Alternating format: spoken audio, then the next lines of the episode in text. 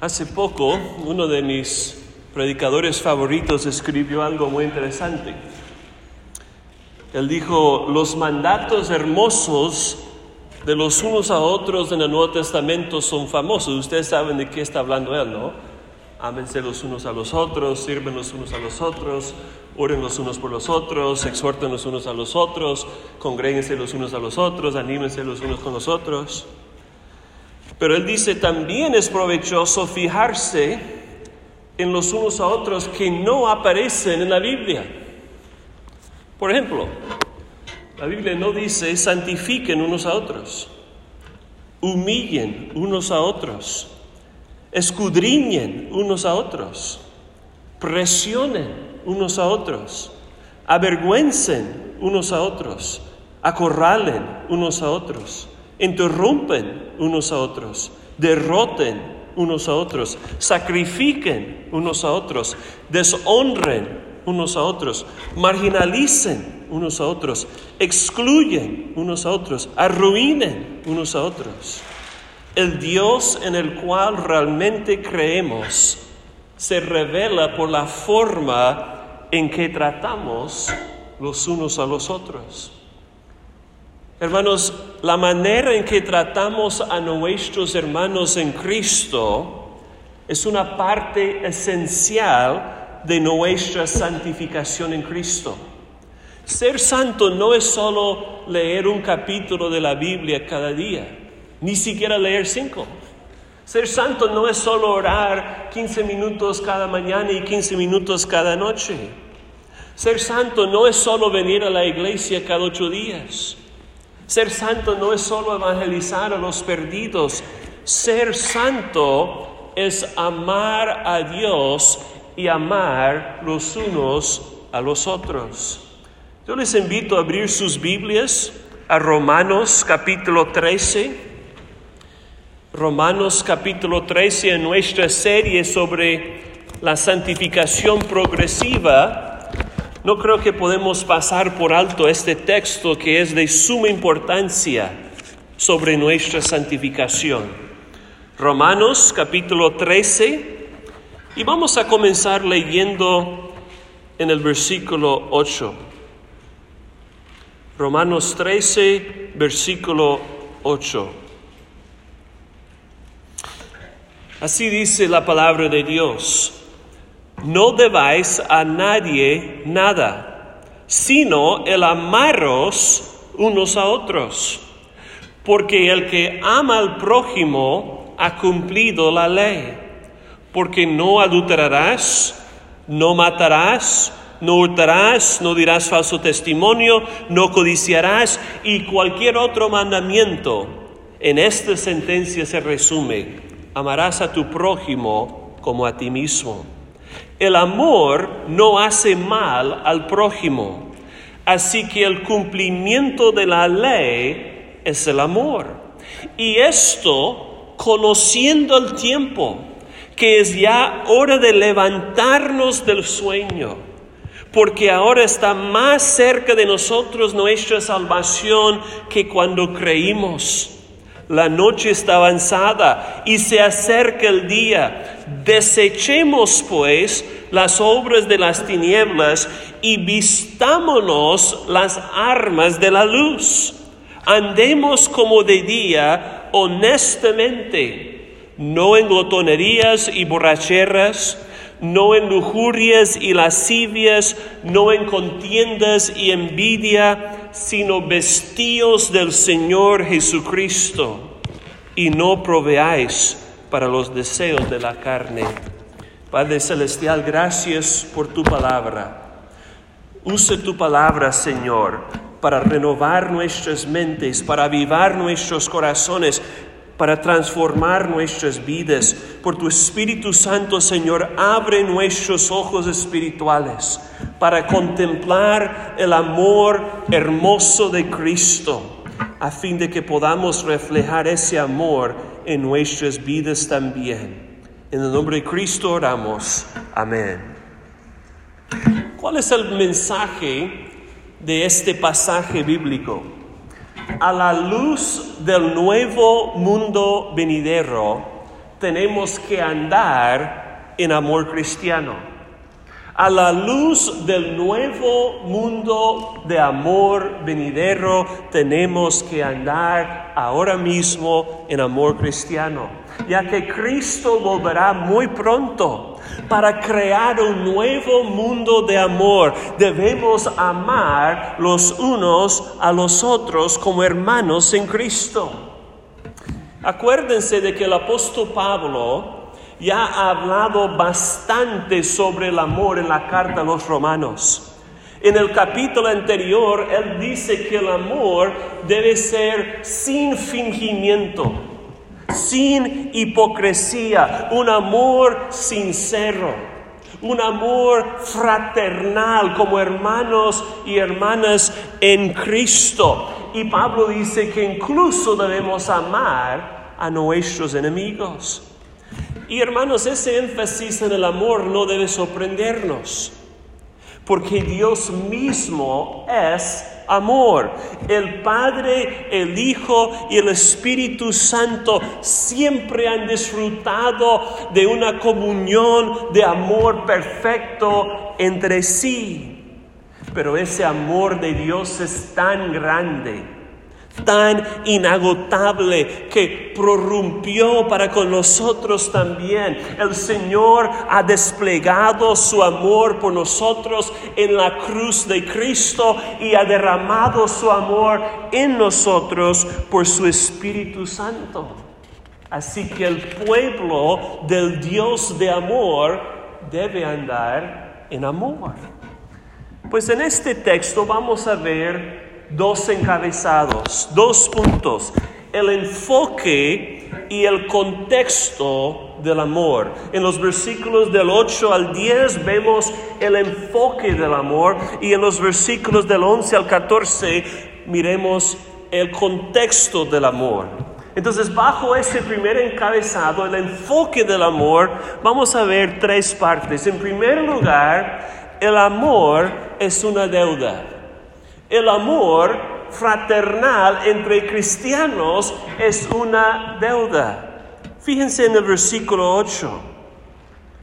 Pablo dice, no debáis a nadie nada, sino el amaros unos a otros. Pablo comienza diciendo que no debemos endeudarnos y eso significa que debemos pagar todas nuestras deudas.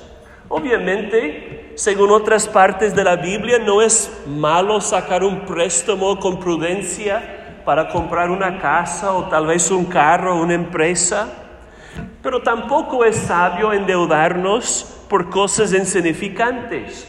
Si tú te endeudes porque quieres un nuevo par de zapatos, eso no es muy sabio.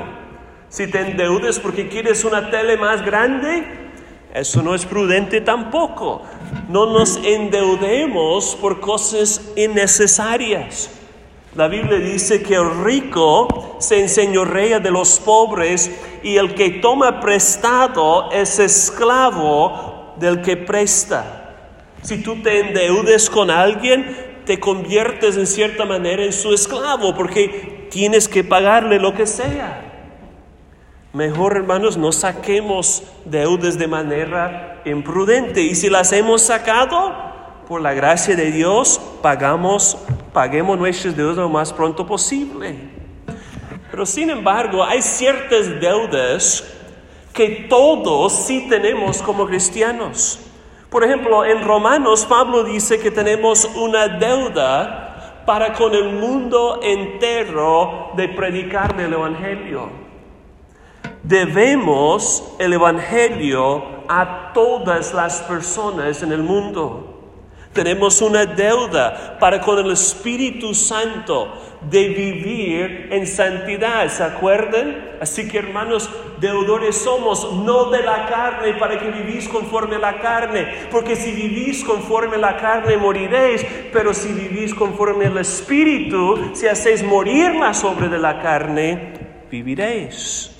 Y también Pablo dice en el capítulo 13 que tenemos una deuda para con el gobierno de pagar nuestros impuestos. Pero aquí vemos que hay una deuda más que es obligatorio para todos los cristianos.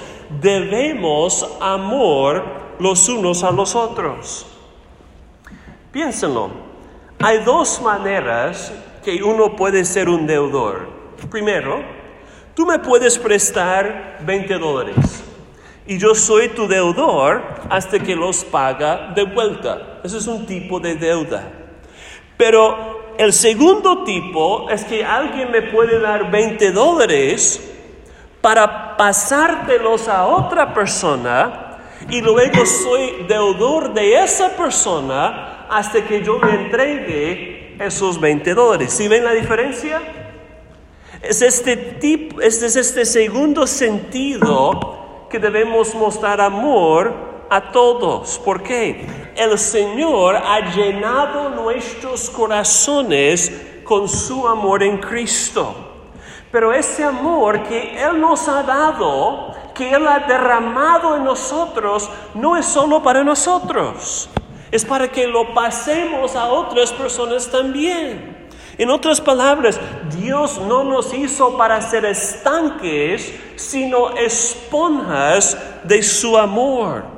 Fuimos amados en Cristo para que podamos ahora amar los unos a los otros. Hemos recibido el amor de Cristo para que ahora podamos dar el amor de Cristo a los demás. Y fíjense que el amor es una deuda que nunca acabamos de pagar. Tú puedes pagar el resto de tus deudas en la vida, pero el amor nunca termines de pagar. Jamás podremos decirle a alguien, es que yo te he amado hasta el tope, hasta la cumbre, y ya no puedo amarte más. No, el amor verdadero jamás termina. En el matrimonio a veces la gente dice, yo te he amado por 25 años, pero no, te puedo amar más. No, mis hermanos. No debemos ponerle límites al amor, porque el amor infinito de Dios mora en nosotros. ¿Qué tal si Dios nos dijera, bueno, tú eres mi hijo adoptado, yo te he amado por 20 años, pero no puedo seguirte amando más porque eres demasiado malo? El Señor nunca nos diría eso. ¿Por qué? Porque su amor jamás se acaba. Nada ni nadie nos puede separar de su amor para con nosotros en Cristo Jesús. Y nosotros tenemos una deuda perpetua de mostrar amor sincero a todos. Así que en primer lugar, el amor es qué? Una deuda una deuda. En segundo lugar, el amor es el cumplimiento de la ley. El final del versículo 8 que dice, porque el que ama al prójimo ha cumplido qué? ¿Ha cumplido qué? La ley. El amor y la ley no son mutuamente excluyentes. En otras palabras, para obedecer la ley de Dios, tenemos que amar. Y para amar tenemos que obedecer la ley de Dios. Hay una relación íntima y estrecha entre la ley y el amor. ¿Qué dice el versículo 9? Porque no adulterarás. No matarás, no hurtarás, no dirás falso testimonio, no codiciarás y cualquier otro mandamiento en esta sentencia se resume amarás a tu prójimo como a ti mismo. El amor debe ser guiado por la ley de Dios. La ley de Dios es como esas líneas en la calle que te dicen por dónde manejar. Yo sé que muchos no las respeten, pero esas líneas están en la calle supuestamente para decirnos por dónde manejar. Y de la misma manera, hermanos, nosotros no sabemos amar sin las líneas de la ley de Dios. Los mandamientos de Dios nos muestran la mejor manera de mostrar amor. Por ejemplo, amar es no adulterar. Tú no ames a la persona con la cual cometes adulterio. Aunque el hombre dice, yo amo a mi amante, no la ama. Él tiene lujuria por ella, siente pasión por ella, pero eso no es amor, es lujuria. El movimiento homosexual dice que nosotros podemos amar al que queramos amar. Dicen, solo déjeme amar a la persona que yo quiera amar. Pero tener relaciones con alguien del mismo sexo no es amor, es odio. Se disfraza de amor, tal vez se siente como amor para la persona, pero es odio, porque hacer algo que anima a otra persona a quebrantar la ley de Dios no es amor. Cuando ese muchacho le dice a su novia antes de casarse, si tú me quieres, mándame esa foto desnuda. Si, si tú realmente me quisieras, tú, tú estarías conmigo. Eso no es amor, eso es egoísmo. El amor obedece la palabra de Dios. Por ejemplo, si tú no disciplinas a tus hijos, si tú dices, ah, es que no quiero hacerlos daño, así que no los voy a disciplinar, tú no lo ames. Porque disciplinar es una muestra del amor de Dios y es un mandato. Si tú no le dices la verdad a tu cónyuge, tú no le ames, porque hablar la verdad es su mandato. Si tú no le corriges a tu hermano, cuando él está en pecado, tú no le ames, porque reprenderle en amor es su mandato. Y si tú no le perdones cuando se arrepiente, tampoco le ames, porque perdonar es su mandato de Dios. Si ven a dónde vamos, hermanos? El amor obedece la ley de Dios. Por eso el que ama ha cumplido la ley. Y en tercer lugar, el amor no maltrata a los demás. ¿Qué dice el versículo 10? El amor no hace mal al prójimo. Así que el cumplimiento de la ley es el amor. Pero tú dices, pero ¿qué es hacerle mal a mi prójimo? Es desobedecer los mandamientos de Dios. La ley de Dios es lo que nos enseña lo que es bueno y lo que es malo para nuestro vecino. Piénsenlo, el asesinato le roba su vida. El adulterio le roba su honra. El hurto le roba su propiedad. El falso testimonio le roba su reputación. Cuando nosotros no obedecemos los mandatos de Dios, realmente no amamos a nuestro prójimo. No importa lo que digamos. Pero cuando guardamos los mandamientos de Dios, sí amamos. ¿Qué dijo Cristo? Si me amáis, pondréis una cruz en tu troca. ¿Es lo que dice? Si me amáis, llevaréis una camisa cristiana con un versículo bíblico atrás. ¿Es lo que dice?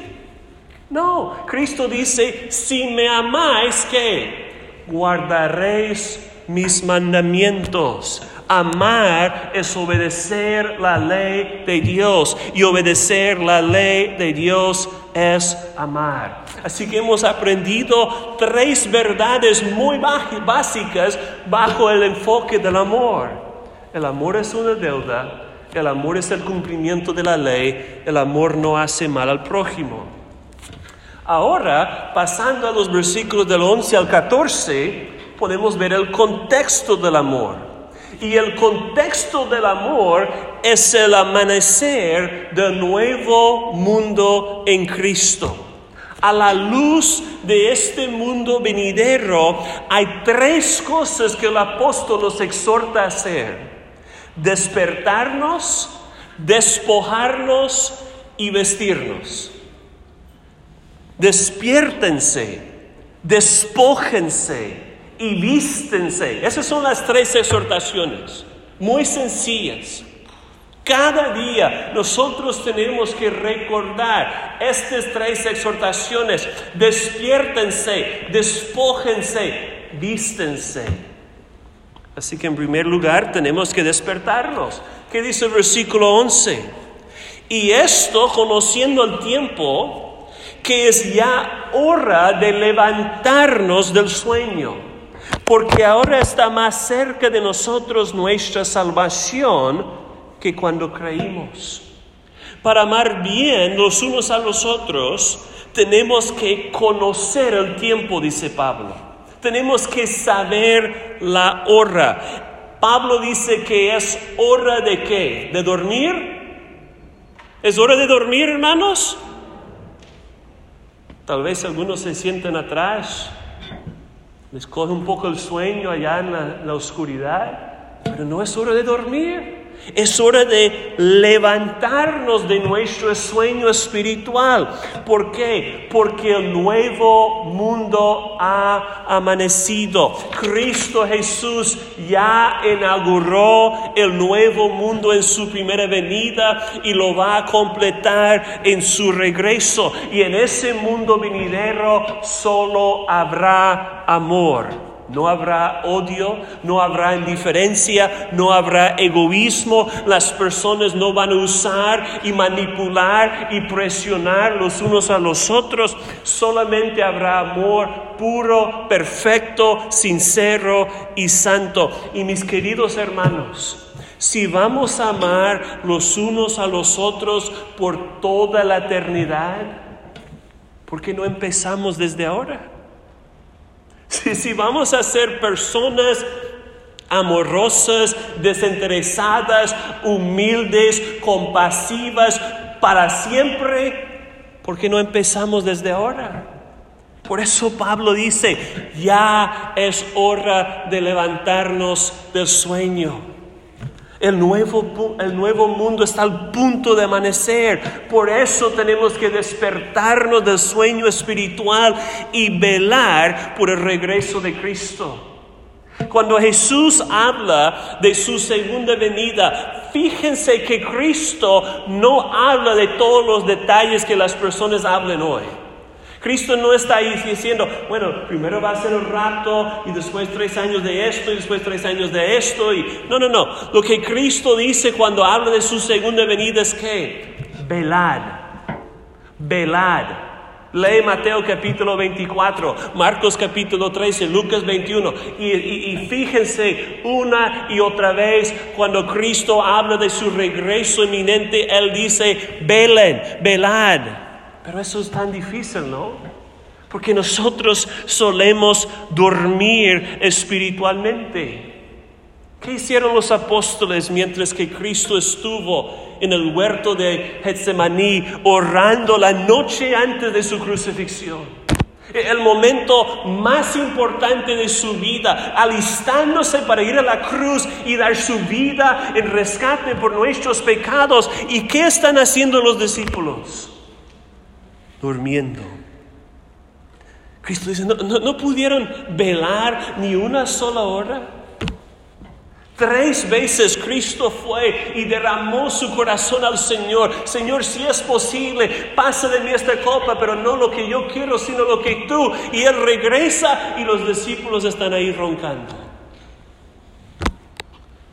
Pero nosotros somos tan parecidos a ellos. Una pregunta, ¿tú estás dormido? ¿Estás dormido a las cosas eternas? ¿Estás dormido a la palabra de Dios hoy? La exhortación del Señor es, despiértate. Despiértate, levántate de tu sueño espiritual. Todos tenemos que despertarnos. ¿Por qué? Pablo dice, porque ahora está más cerca de nosotros nuestra salvación que cuando creímos. Si tú te levantas a las 2 de la mañana, ¿qué vas a hacer? Volverte a dormir. Pero si tú te levantas a las 7 de la mañana y tienes que estar en el trabajo a las 8, ¿qué vas a hacer? Te vas a levantar. Pero tienes que saber qué hora es para saber si toca levantarse o no. Pablo dice, ya es hora de levantarnos porque nuestra salvación final está mucho más cerca que cuando primero pusimos nuestra fe en Cristo. Hermanos, acuérdense de que la Biblia habla de nuestra salvación en tres fases o tres etapas, pasada, presente y futura. En el pasado ya fuimos salvos de la pena del pecado. En el presente estamos siendo salvos del poder del pecado. Y en el futuro seremos salvos de la presencia del pecado. En otras palabras, ya fuimos justificados en el pasado solo por medio de la fe en Cristo. En el presente estamos siendo santificados por el Espíritu Santo. Y en el futuro, cuando veamos a Cristo cada a cada, seremos glorificados, perfectamente conformados al carácter de nuestro Señor y Salvador. Tú tienes que entender qué hora es. Nuestra salvación está más cerca que cuando primero creímos.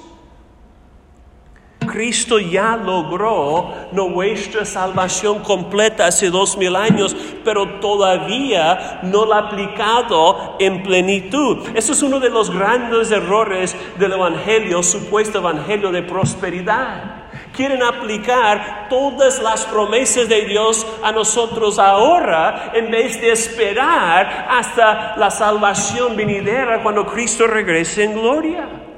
Hermanos, la tierra todavía no ha sido renovada y restaurada. Nuestros cuerpos todavía no han sido redimidos. Es por eso que todavía nos enfermamos. Es por eso que todavía sentimos dolor todos los días en nuestros cuerpos. Y los que son mayores saben más de los jóvenes de que estoy hablando. Nuestros cuerpos se duelen. Y un día pronto vamos a morir. ¿Por qué? Porque vivimos en un mundo caído, vivimos en un mundo maldito de Dios. La maldad todavía no ha sido eliminada. Nosotros estamos esperando la aplicación final de nuestra salvación, lo que llamamos la glorificación. Pero un día muy pronto el sol va a salir del horizonte y el nuevo mundo va a amanecer y todos nuestros dolores se acabarán. Y la presencia del pecado se acabará. Y, la enfermedad se acabará. Y la muerte se acabará. Y todo será perfecto. Ese es el día que anhelamos, ¿no? ¿Nadie más lo anhela? Amén. ¿Y cómo será ese mundo venidero? Un mundo de amor. Escuchen cómo lo describe el pastor Jonathan Edwards. El Dios de amor habita en el cielo. El cielo es el palacio del Ser Supremo, quien es tanto la causa como la fuente de todo amor santo. La presencia gloriosa de Dios en el cielo llena el cielo con amor, así como el sol ubicado en medio del hemisferio llena el mundo con luz en un día claro. Él sigue diciendo, el apóstol nos dice que Dios es amor. Y ya que Él es un ser infinito, Él es una fuente infinita de amor ya que Él es un ser todo suficiente, Él es una fuente repleta, rebosante e inagotable de amor ya que Él es un ser eterno e incambiable, Él es una fuente eterna e incambiable de amor. En el cielo habita ese Dios de quien cada río de amor santo procede. Allí habita Dios el Padre el Padre de misericordias, el Padre de amor, que amó al mundo de tal manera que ha dado a su Hijo unigénito para que todo aquel que en él cree no se pierda, mas tenga vida eterna. Allí habita Jesucristo, el Cordero de Dios, el príncipe de paz y de amor, quien amó tanto al mundo que derramó su sangre. Allí habita el Espíritu Santo, el Espíritu de amor divino, en quien la misma esencia de Dios fluye en amor y por cuya influencia todo el amor santo se derrama en los corazones de toda la iglesia.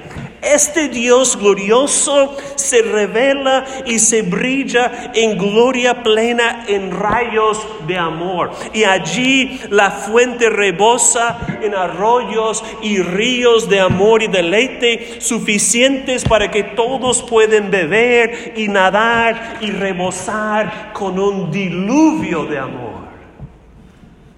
¿Cómo va a ser este nuevo mundo, hermanos? Un lugar de amor inagotable. Y nuestra esperanza es vivir en ese amor puro y perfecto para siempre. Escúcheme, la realidad más profunda no es lo que vemos a nuestro alrededor. Eh, no son las noticias de guerras y de hambres y de pestilencias y de desastres. No es la, la injusticia y la indiferencia y el odio y el egoísmo que vemos en nuestros propios corazones y en el mundo que nos rodea. La realidad más profunda, más verdadera es el amor del Dios Trino. Así que hermanos, despertémonos. Despertémonos de nuestro sueño espiritual y velemos porque un nuevo mundo de amor se acerca más cada día. La segunda exhortación es despójense.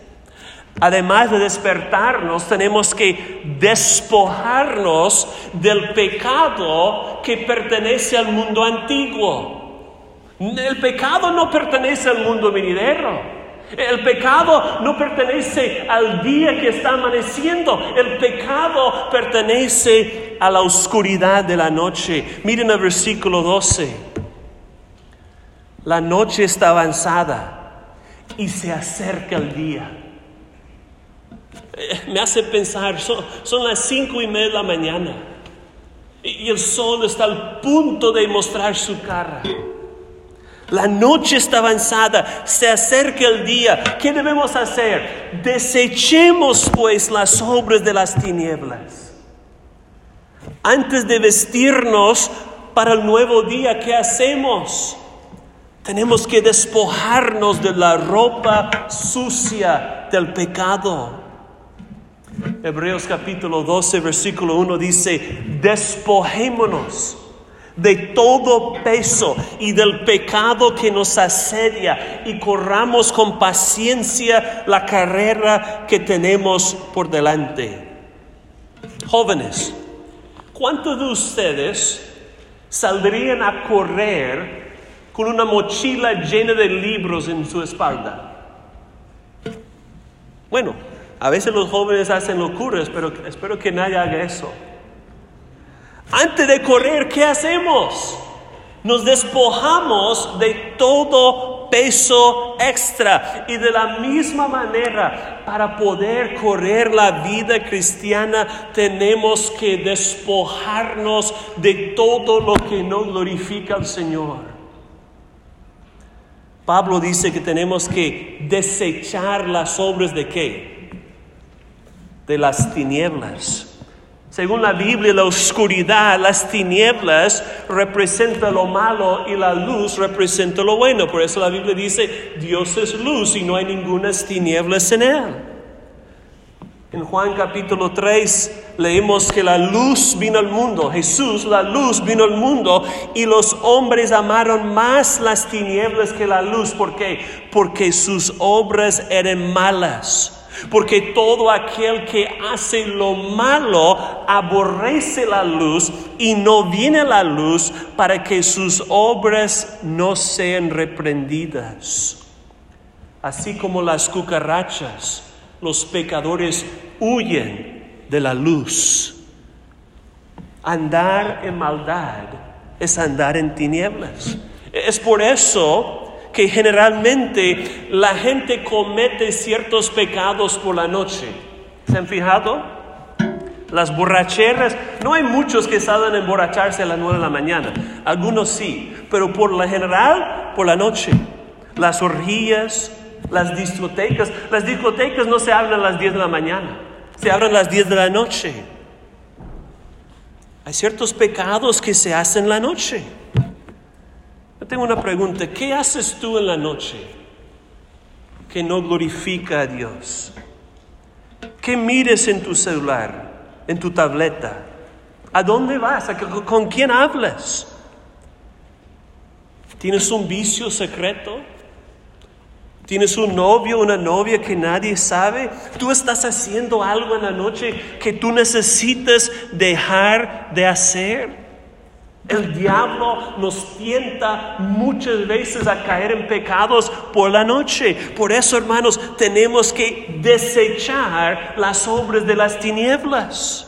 Despojémonos, hermanos, de ese pecado que tan fácilmente puede engañarnos.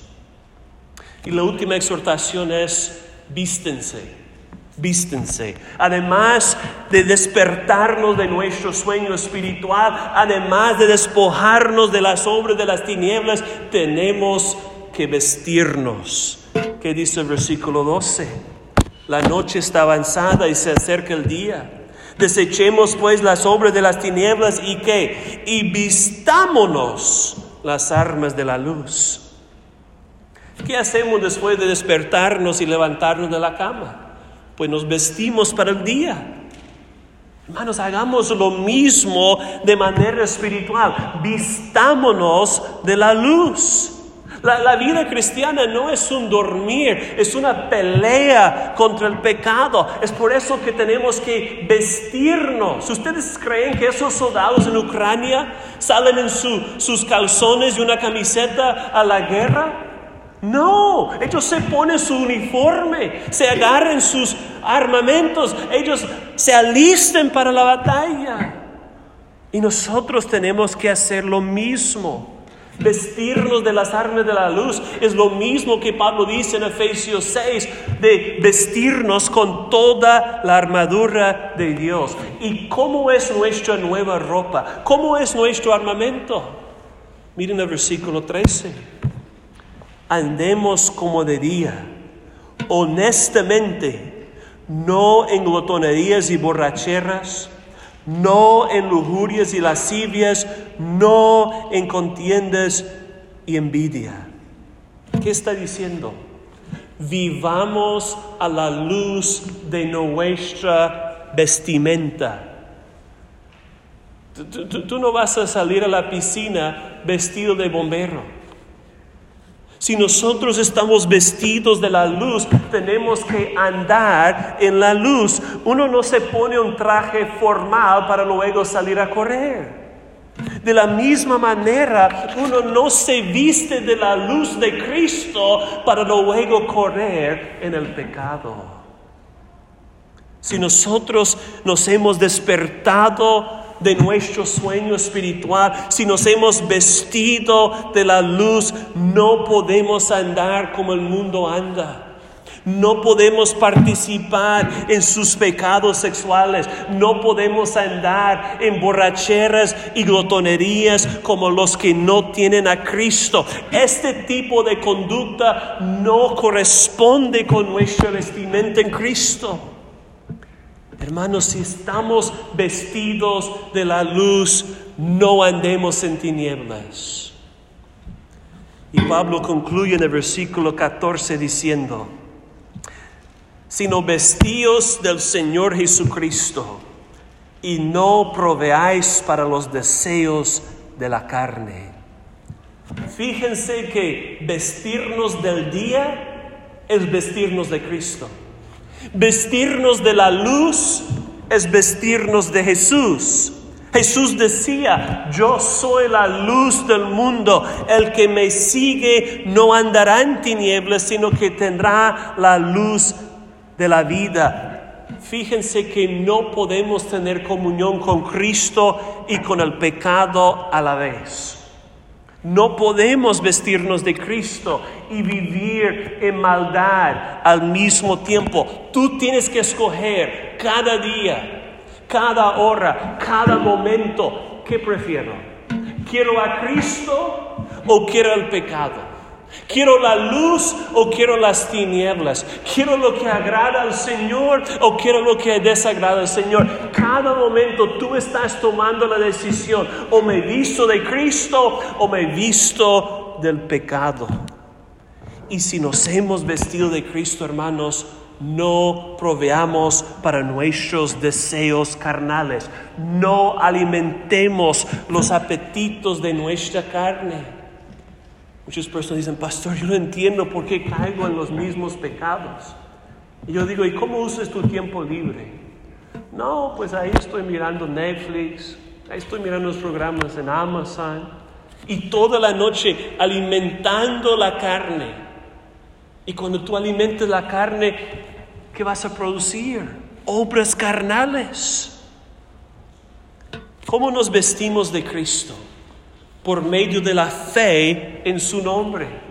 En el momento de nuestra conversión a Cristo, nos vestimos de Él. Pero hermanos, cada día tenemos que despertarnos, despojarnos y vestirnos de Cristo nuevamente. Cada día tú tienes que vestirte de Cristo Jesús, no para ser justificados otra vez, sino para crecer en nuestra santificación. ¿Y cómo es ese Cristo del cual nos hemos vestido? ¿Cómo es nuestro bendito Señor y Salvador? Puro, justo, santo, bondadoso, compasible, misericordioso. Si nosotros estamos vestidos de Cristo, ¿cómo debemos vivir? De la misma manera. El apóstol Juan dice que debemos andar como Él anduvo, en pureza, en justicia, en santidad, en bondad, en amor, en compasión, en humildad. Tú no te, no te pondrías ropa deportiva para ir a un funeral, ¿cierto? ¿Por qué no? Porque tú no vas a hacer deportes en un funeral. Y de la misma manera, nosotros no nos vestimos de Cristo para andar de una manera egocéntrica, pisoteando a todo el mundo para acumular para nosotros mismos. Así que hermanos, despertémonos, despojémonos, vistámonos Debemos estar orando los unos por los otros cada día para que el Espíritu Santo nos ayude a despertarnos de nuestro sueño espiritual, despojarnos de las obras de las tinieblas y vestirnos con Cristo Jesús a fin de vivir en amor los unos por los otros. Yo quiero concluir con una historia breve sobre una de las personas más influyentes en la historia de la iglesia. Se conoce como San Agustín o Agustín de Hipona. Su vida comenzó en el año 354 y siguió hasta 430. Agustín fue criado en el norte de África, fue africano. Su papá, Patricio, no era cristiano, pero su mamá Mónica sí era creyente. Sin embargo, a pesar de la buena influencia de su mamá y sus muchas oraciones por su conversión, Agustín no llegó a la fe en Cristo durante su niñez ni durante su adolescencia. Y después de muchos años siguiendo diferentes filosofías y viviendo en inmoralidad con prostitutas, Agustín viajó a Roma por un tiempo y luego a Milán en Italia. Y cuando llegó a Milán a los 33 años, Agustín conoció a un pastor Ambrosio, que fue un predicador fiel de la palabra de Dios y a través de su exposición de las escrituras, muchas de las dudas de Agustín sobre el cristianismo fueron despojadas. Sin embargo, él todavía no había recibido a Cristo por medio de la fe, todavía estaba muerto en sus delitos y pecados. Pero un día por la gracia de Dios, Agustín estaba caminando por un jardín y escuchó a unos niños jugando un juego de niños. Y decían, tolelegue, tolelegue, tolelegue, que significa levántele, lee. Un poco confundido, Agustín de repente levantó una porción de las escrituras que tenía sobre la mesa y él comenzó a leer. Andemos como de día, honestamente, no en glotonerías y borracheras, no en lujurias y envidias, no en contiendas y envidia, sino vestidos del Señor Jesucristo y no proveáis para los deseos de la carne. Y en aquel momento Agustín de Hipona se arrepintió de sus pecados y puso su fe en Cristo Jesús para la salvación. Su conversión fue por medio de este texto en Romanos 13. Y yo creo que es posible que alguien aquí esta tarde que es como Agustín en aquel momento. Tal vez tú has escuchado el Evangelio muchas veces como él. Tal vez tú sabes la historia de la encarnación, la vida, la muerte y la resurrección de Jesucristo, pero nunca has llegado a una fe personal en Cristo. Nunca le has dado la espalda a tus pecados. Tú sigues viviendo como Agustín en glotonerías y borracheras, lujurias y lascivias, contiendas y envidias. Hoy, escúchame bien, hoy es el día para que tú respondas a Cristo. Hoy es el día para la salvación de tu alma. Nadie nos promete el día de mañana. Hoy es el día para creer las palabras de Cristo. Yo te ruego, arrepiente de tus pecados. Pon tu fe en Cristo únicamente y tú serás salvo. Vístete del Señor Jesucristo y no sigues proveyendo para los deseos de tu carne.